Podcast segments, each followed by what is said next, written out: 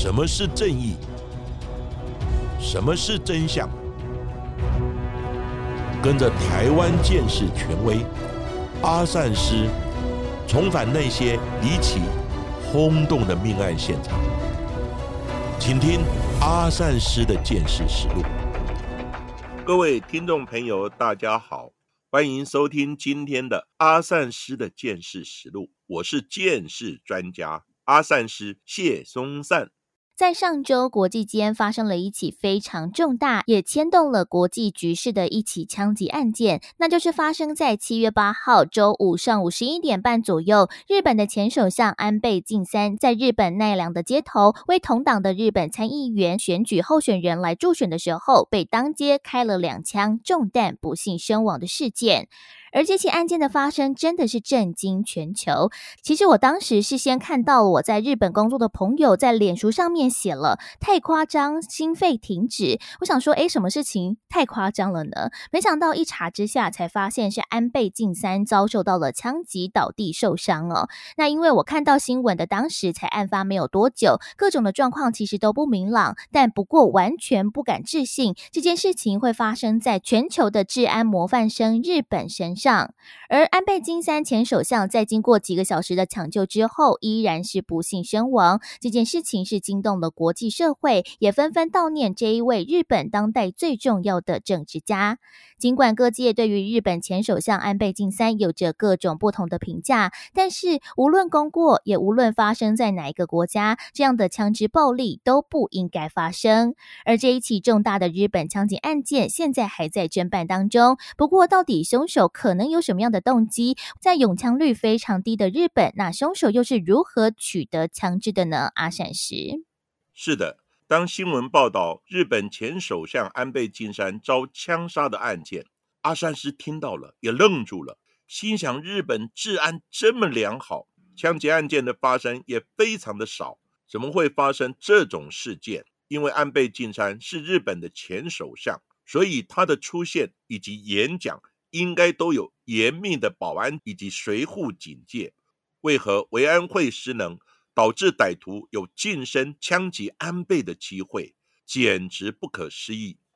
因为阿善师是剑士专家，也是警务人员，而且我在年轻的时候也曾经被选派送到德国接受情报及安全的专业训练，所以呢，阿善师对维安以及暗杀事件有一些了解。因此，我们这一次就选择安倍晋三遭枪杀的案件。来跟听众朋友大家探讨相关的问题。当时案发的状况大致是这样子：当时日本即将在七月十号举行第二十六届日本参议员的选举，这是同党的内阁总理大臣岸田文雄上任之后首次重要的大选，所以前日本首相安倍晋三积极的来辅选。在这段期间，他东奔西跑。积极为同党的候选人来造势，希望能增加自民党在议会的席次，以获得修宪的三分之二基本的门槛。而前首相安倍晋三在案发七月八日上午十一点二十八分左右，他到奈良市大河西大市站的街头，为日本的参议院议员选举的同党候选人来注视。就当安倍。才站上矮箱上面开始发表演说时，大约一分钟之后，突然从他后方传出一声巨大的枪响。就当安倍以及随附警察和所有现场的人员都摸不着头绪，还回头查看的时候，三秒之后，凶手再度的开枪。这一次，安倍晋三直接中枪，当场倒地不起。根据当时媒体还有民众所拍摄的照片还有影片来看，安倍晋三胸口满是鲜血，躺在路旁，一旁也围了许多的工作人员，还有一般的民众。而这时，一旁的维安随护人员还有警察也随即压制开枪的四十一岁的凶手，山上彻夜将他当场逮捕。而根据当时的现场影像来看，穿着灰色 T 恤、休闲裤，背着黑色斜背包，打扮非常轻松的凶手山上彻野。他是直接站在离安倍晋三三公尺的后方，拿着用黑色胶带缠绕的枪支，近距离的朝他开枪，导致安倍的左胸还有右颈部中弹。一刚开始，安倍还有意识，不过后续渐渐昏迷，也初步判断安倍晋三到后面已经心肺停止。先是用救护车和直升机将安倍送往奈良县立医科大学的附设医院来进行急救。尽管出动了二十多位的专业医生团队，也历经了五个多小时的抢救，紧急输了一百单位，也就是超过两万 CC 的血。不过最后仍然因为大量失血导致缺血性休克，在当地时间下午五点零三分确认死亡。安倍晋三享年六十七岁。事发突然，谁都没有想到，在治安良好的日本，会有卸任的首相当街遭近距离的开枪射杀身亡的案件发生。不过，关于枪伤的急救还有治疗，其实有非常非常多困难的点。以阿善师多年的一个办案经验来说，枪伤导致难以医治，或者是致死率很高的原因又有哪一些呢？虽然阿善师不是专业的医生，但是也修习过法医学。在工作上也曾看过多次的枪伤的大体解剖，发现枪伤所造成的冲击及伤害是很严重的，这也常是急诊科医师难以处理的问题。首先就是枪伤路径，子弹会打穿很多的器官以及组织，而这些器官组织又牵涉不同的医疗专科，因此在手术治疗的时候。必须要会同不同的专科医生来处理。譬如由背部射入而由腹部穿出的弹道，其可能就涉及到肝脏科、胃肠科、胸腔科、心脏科以及神经科等等。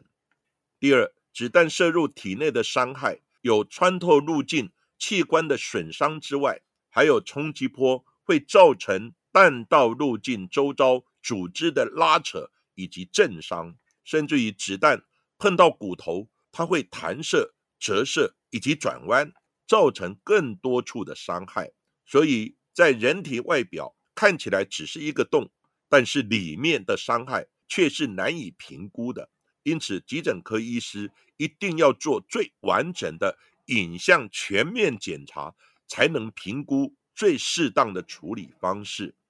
最后就是子弹经过的路径。都要清创以及消毒，而在体内的弹头也务必要找出来，不能一直留在里面。而弹头是藏在体内五脏六腑中的哪一个地方？光是要把弹头挖出来，医生就必须费上好一番功夫才能完成。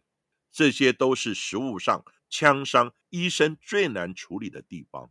除了枪伤难以处理，还有许多复杂的人体结构之外，其实另外在案发之后，外界更加好奇的是，凶手山上彻野的枪支是如何取得的呢？毕竟在日本要合法的购买枪支，需要经过了重重关卡，要学过非常长期而且严格的受训，并且还要经过了一连串的背景调查，才能够合法取得枪支。也根据 CNN 的调查显示，日本总共有一点二亿的人口，那平。平民的拥枪数只有三十七点七万支，也就是平均每一百个人只有零点二五支枪。相较于枪支泛滥的美国，一百个人就有一百二十支枪来说，差距真的是非常非常的显著。因此，也创造了日本每年死于枪支暴力的人数只有个位数的治安佳绩。像是在去年度二零二一年，在全日本只有一个人死于枪击案件。不过，也有人表示，可能就是因为这样的低犯罪率，还有对枪支的认知不足，也可能间接导致安倍晋三这一次被攻击的原因。而在安倍枪击案发生的初期，也有媒体表示说，凶手山上彻野，他疑似拿的是散弹枪来进行攻击。不过随后奈良警方就澄清说是一般的手枪。但是根据照片来研判，有专家分析，凶器是用两根枪管用黑色胶带固定，看起来也非典型的手枪形式。而日本的警方随即也派大批的警力到山上彻野位在奈良的家中来进行搜查，在家中也搬出了。十多箱的物品，查出了多把的改造手枪，还有相关的火药，而其中更有一把是由九根枪管改造的手枪，杀伤力非常的强大。不过因为过于显眼，不太方便隐藏，所以山上彻也在案发当时是没有使用这一支九根枪管的枪支的。案发当天，凶手使用的这把造型奇特的枪支，枪支长约四十公分，高度有二十公分，口径呢是一般手枪的两倍。后续经过调查官的调查和山上彻野的自述，枪管的两个金属圆柱体是用木板以及胶带呢捆绑固定，筒内安装一个可以溶解的胶囊物体，里面呢最多可以放六颗的子弹。一次击发可以将这六颗子弹全部射出，达到类似散弹枪的攻击效果。而且从案发当时现场拍摄的画面来看，开枪之后爆出的大量白烟，就可以推测枪支的威力实在非常惊人。山上彻也也告诉警方的调查人员，他是在 YouTube 上面观看教学的影带。学习如何自制枪支、火药、弹丸以及塑胶弹壳等材料，都是在网络上购买的，并且自行填装。这一把枪在今年春天的时候，他已经制作完成。那山上彻也他也说，他早在数个月前就计划此次的暗杀行动，原本打算使用自制的炸弹来炸死安倍晋三。但是实验后发现自制的炸弹行不通，所以才改用自制的手枪来行刺。另外，媒体也查出山上彻也他曾经是海上自卫队的成员，他在二零零二年到二零零五年之间曾担任海上自卫队的自卫官，期间他也曾接受枪械构造以及使用方法的训练，并且每年还参加一次。小型枪械的实弹训练，所以他对于射击以及枪支的分解、构造、重组并不陌生。其实枪支的种类有很多，那依据我国法规的分类，就是国内的枪炮弹药刀械管制条例的规定。所谓枪炮，是指火炮、尖射武器、机关枪、冲锋枪、卡宾枪、步枪、手枪。钢笔枪、瓦斯枪、空气枪等等，以及其他可以发射金属或子弹、具有杀伤力的各式枪炮。所以呢，法规中具有杀伤力，变成是非常重要的枪支管制的规范。像有很多人喜欢玩生存游戏，各式的 BB 弹枪，只要它的弹丸动能经过测试。超过每一平方公分二十焦耳，就是具有杀伤力的枪支，它是违法的，会被移送法办。所以呢，大家必须要特别注意。那实物上查获的枪支又分为制式、仿造、改造以及土造四种。所谓制式，就是国内外的兵工厂所生产制造的枪械以及子弹，它的品质良好，性能优异。当然，价格较贵。目前国内军警单位所使用的枪械就是属于这一种，而仿造的枪支就是模仿制式枪支的外形、构造以及零组件，然后模仿制造出来几乎外形一模一样的仿制枪支。就像坊间有很多仿制的名牌衣服、皮件以及手表等。当然，仿造的枪支，它的外形酷似制式枪支，但是制造的手法粗糙，其性能也差了一大截。那之前阿善师还在职的时候，在很多的枪击现场，常常看到歹徒开枪之后，枪支解体，零件散落一地，它就是属于这一种，一般是由家庭式的小型兵工厂仿制生产。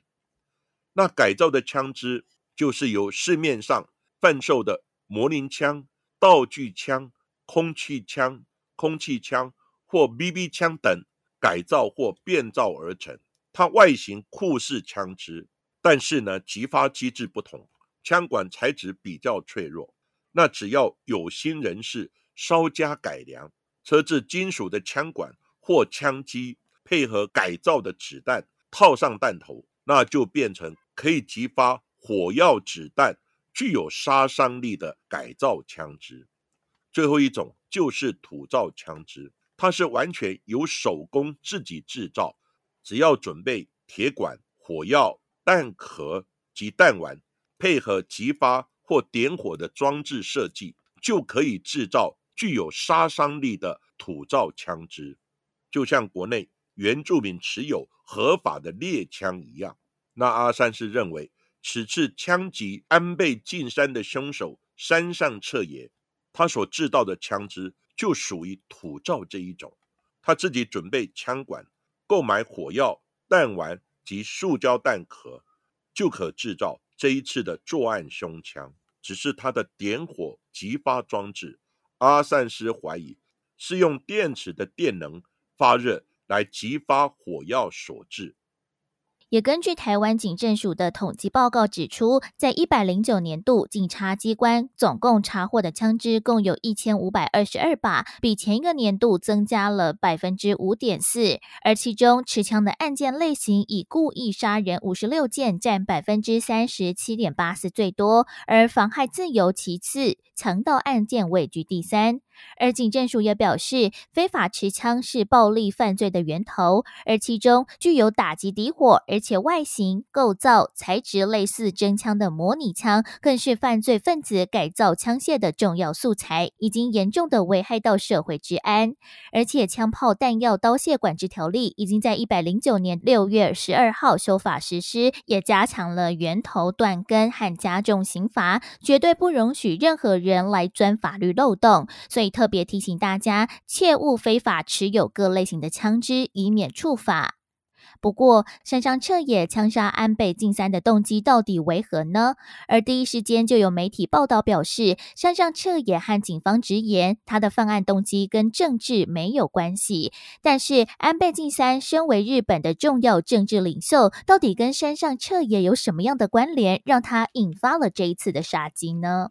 根据日本媒体的调查。山上彻也，他在国小同学的眼中是一个聪明、爱干净以及文武双全的同学，跟朋友的互动也很好，也会一起打球，人缘不算差。之后中学也加入了篮球校队，高中也考上奈良知名的学校，在同学的眼中算是个阳光男孩。但是在高中之后，山上彻也就开始有了转变。这也可能跟他家中遭逢巨变有关。他的母亲、兄妹都住在奈良。有附近的居民透露，山上的家庭生活本来是不错。祖父原本经营建设公司，父亲是知识分子，母亲也是气质优雅。在邻居眼中的山上家是上等的家庭。不过，自从山上的父亲和祖父先后过世之后，妈妈也加入了宗教团体，开始疯狂的捐献，导致山上的兄妹生活越来越困苦，甚至还得向亲戚求救，送钱送食物来接济他们。而妈妈参加的宗教团体就是统一教，统一教全名是世界和平统一家庭联合会，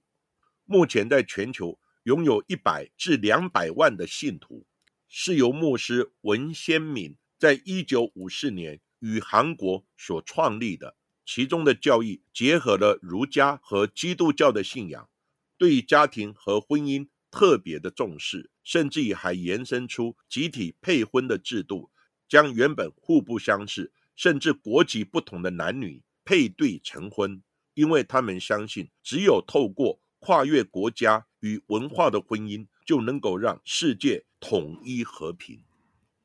山上彻也在被捕后供称，他遭受到了宗教压迫。他说，他的妈妈在一九九八年加入了统一教，因为笃信宗教的关系，所以开始变卖家产来供奉统一教。总共的捐献金额超过了一亿日元，大概是新台币两千两百万元以上。最后也导致了山上家破产，所以他对于这个宗教团体是恨之入骨。山上彻也也说，这个宗教和安倍晋三有关。原本计划是要袭击宗教团体的高层，但由于太过难下手，所以才改向安倍动手。而且在案发的前一天，也就是七月九号，安倍晋三在前往日本冈山县助选时，山上彻也也曾经带枪现身当地。不过，因为当天的维安戒备森严，他才作罢，改在隔天行凶。也根据周刊的报道指出，其实统一教和安倍晋三的祖父，也就是日本前首相岸信介，有着很深厚的渊源。他们双方透过了政治还有宗教的力量互相依靠，而且也有媒体报道，在近年来日本还有美国多有互动，其中也是透过了统一教来从中牵线。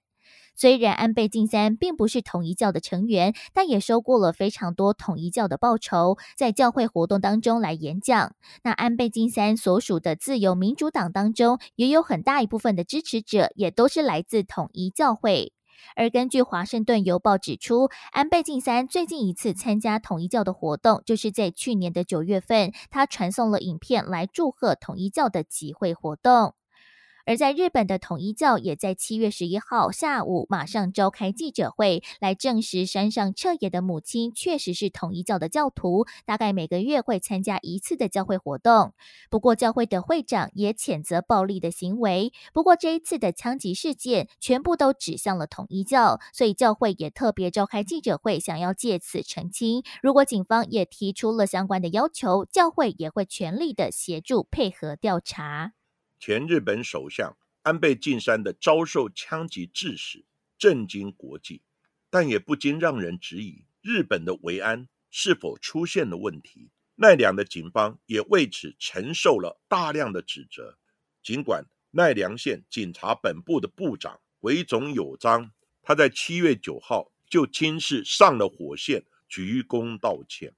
除了坦诚警方维安工作上确有缺失之外，也坦言，这个事件是他从警二十七年来最大的悔恨事件。不过，外界也整理出这一次事件三大的维安缺失问题：第一，一般应该以保护者为中心，呈现圆形，再向外面四周警戒。尽管这一场街头活动一共派出了二十二名的维安人员，包含七名的特勤人员。以及十五名奈良县警察局的员警一同来执行维安工作，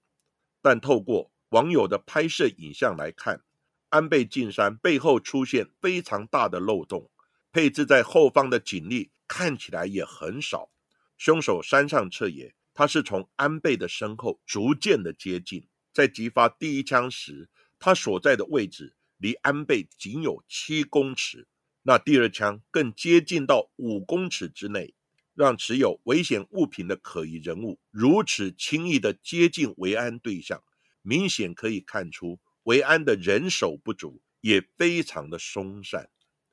第二，外界关注的第二点是，第一枪和第二枪之间有三秒的间隔，有三秒的间隔，维安人员可以在这三秒之内采取保护的行动，一般维安人员。听到枪声之后，要采取压低维安对象、围住维安对象、紧急撤离到安全场所等，这是基本的动作。但这一次事发当下，维安人员毫无作为，没有立刻采取必要的行动，也没有看到挺身冲向安倍，防止他中弹、保护他的警官。现场的应变作为明显不足。近期更有画面流出。有一位维安人员在枪响之后没有随即保护安倍，反而事先扶起后方摔倒的女学生，也被媒体抨击。这一名随父的行为与任务完全不符。第三，尽管各地警力都有进行假想维安对象遭枪击的训练，但是相关人士说，警方对于选举维安等场合的熟练程度，仍然因地区不同。而存在差异，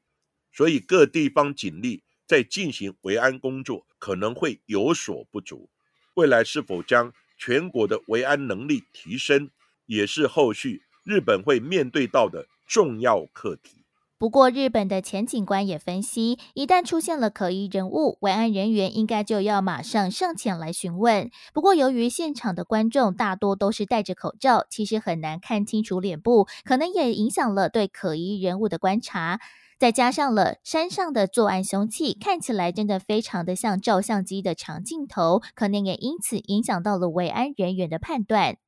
不过，外界也好奇，为什么公开的活动并没有划设警戒区，也没有将安倍和一般的民众隔离开来？这可能是跟安倍晋三之前在北海道札幌演讲时曾经发生抗议民众遭到驱离，随后引发了法律的纠纷事件有关。在二零一九年安倍演讲的时候，一名男子在二十公尺外的距离高喊“安倍回家吧”，随后也遭到了警方驱离。还有另外一名大喊反增税的女子，也马上被强行带离现场。而事后也有部分的媒体批评这是侵害言论自由的做法。而且今年札幌地方法院也裁定，警方的驱离行为是侵犯人权，必须赔偿受害人约八十八万日元，大概是新台币十九万元。的罚款，这也可能是导致这一次警方即使发现有人在演讲附近徘徊，也不敢轻易驱离，消极作为。没想到就发生了如此遗憾的事件。而针对这一次的维安疏失，日本的警察厅也在十二号成立了调查小组，要厘清这一次维安的疏失，并且要重新建立重要人士相关的维安体制，也希望在未来能够再次的预防憾事发生。面对日本前首相安倍晋三遭到枪杀事件，各界也关注台湾正副总统和卸任的正副总统的相关维安任务。负责元首维安的国安局表示，台湾正副元首在职的时候，是由国安局特勤中心编制警卫室，保护安全的随护达数十到上百人之多。另外，根据我国卸任总统、副总统礼遇条例。卸任正副元首的人身安全，仍有国安局特勤中心派员维安。卸任元首的维安随副是八到十二人，卸任副元首的随副是四到八人。离异期间，卸任元首出行或国外参访，随副都会跟随，保护人身安全。至于随副的来源，包含军警，例如宪兵、保六警官一队等。元首外的政治人物。例如院长、部长，随负则由保六警官二队来负责。对于这一次日本前首相遭受枪杀事件之后，国内国安局特勤中心会依既定计划及情势来判断及调整，强化所有维安对象的人身安全维护，要求所属执勤人员要提高警觉，也会加强应变处置，严密警卫的部署。以确保维安对象的万全。对于安倍晋三遭受枪击的案件，震惊全世界，而且是发生在治安良好以及枪击案件很少的日本，让人觉得不可思议。那阿三师就从三个层面来探讨：第一，就是犯案的凶手山上彻也心中的不满或是愤恨，可以积存二十几年之久。山上小时候家庭富裕，生活美满，祖父是建设公司的老板，父亲也事业有成。但是后来祖父以及父亲相继的去世，而母亲则沉迷在宗教，以及捐出大笔的钱财，使得山上彻也以及兄妹潦倒穷困，甚至还需要亲戚的接济，因此才迁怒安倍家族跟该宗教有关。而选择枪杀安倍晋三这个案件，刚好跟七月十四号发生在国内南投草屯的李姓嫌犯枪杀生技公司老板，也就是牛樟芝之父赖敏南的案件如出一辙。那这个案件共造成四死一伤的惨剧，其起因也只是因为八年前的一个伤害案件，这些被害人都有出庭作证，对他不利。造成不满。虽然这个案件最后李姓嫌犯被判无罪，但是心中的怨气积存难消。在八年之后，凶手准备的枪支预谋犯案，才造成这一起四死一伤的悲剧。所以阿三是奉劝听友们，如果有任何心中的怨恨或是不满，希望找对方，大家坐下来讲开，化解纠纷，不要把这个怨气积在心中，这样子不但对身体不好，而且日积月累，积怨越久，愤恨越深，最后就可能造成不可收拾的爆发惨剧。再过来就是枪支的问题。那我国是枪支管制的国家，但是违法的改造枪或土造枪还是层出不穷。所以这一部分特别提出呼吁，希望政府加强违法枪支的取缔。那现在也有很多人在玩空气枪支，不过空气枪支如果经过专业人士的改造，其实也可以变成具有杀伤力的攻击枪支。那这一部分真的就要提醒大家的注意，平常不要与人结怨，退一步就海阔天空，因为你不知道对方是何等人士，有没有持有枪支，万一一发生冲突，可能就会造成不可收拾的惨剧。再来就是谈到安全的问题，